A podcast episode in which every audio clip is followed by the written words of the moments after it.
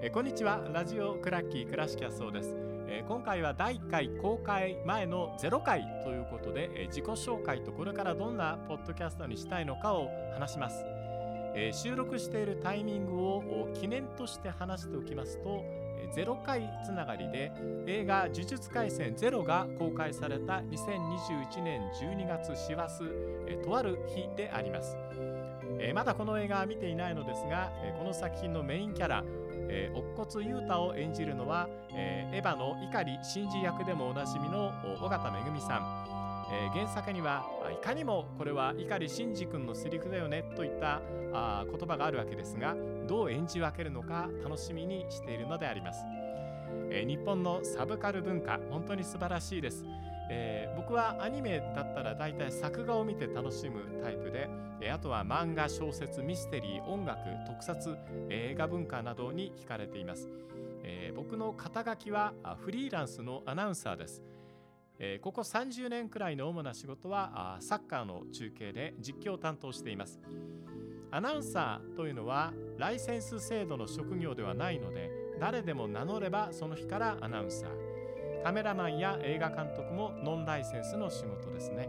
えー、さらにフリーとつくと所属までないということに、えー、なるわけですが、まあ、これも珍しいことではなくなりました、えー、これまでに J リーグワールドカップ、え南米ヨーロッパの各国リーグなどなどの仕事としてきました。えー、オフチューブと言われる海外の試合の映像をモニターで見ながら日本のスタジオで実況するスタイルが主なのですが、えー、J リーグや、え海外のスタジアムからの中継も楽しいです。本当に緊張感があります、えー、たくさんのリーグ数えきれないほどの試合を見てきました、えー、サッカーは数多くの試合を見ることで分かってくるものだと確信していますが、えー、日暮れて道通しまだまだ知らないことばかりです、えー、現在はスペインのラリーガドイツのブンデスリーガイングランドのプレミアリーグなどを担当しています。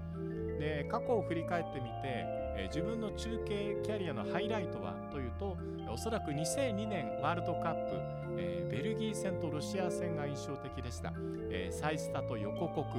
え、現地中継です、え、僕らの日本代表がワールドカップで初めて勝ち点を挙げたゲームそして初勝利を挙げたゲームを中継できたのは光栄なことでした、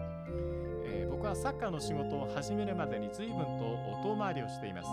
えー、アナウンサーになってサッカーに触れたのは10年経ってからのことです、えー、遠回り寄り道ばかりのキャリアです、えー、ラジオ福島という放送局に行った時には美しい福島の街をバイクで走り回っていて、えー、文化放送の報道部にお世話になっていた時には、えー、報道の現場に通いました。今はスタジオとスタジアムに通っているというわけです、えー、南米アルゼンチンえー、ブラジルにも行きました、えー、ヨーロッパはメジャーどころの国からちょっとマニアックなところまで、えー、何カ国に行ったのかわからないくらいです、えいずれ旅の思い出も語ってみたいと思っています、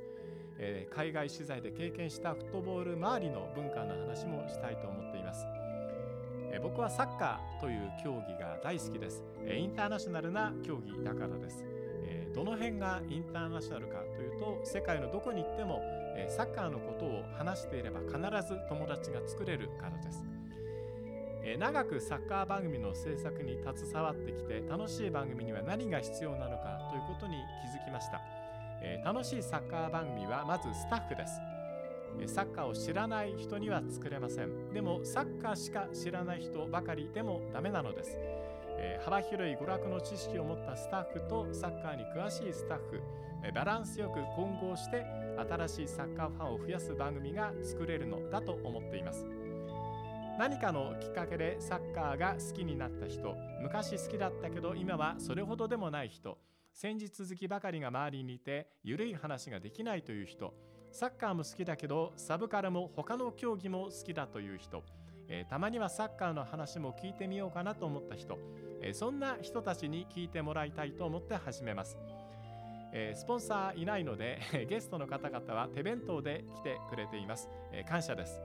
えー、サッカーってあやふやさを楽しむ競技なのでふわふわとした番組にしようと思っています。ラジオクラッキーと言います。どうぞよろしくお願いします。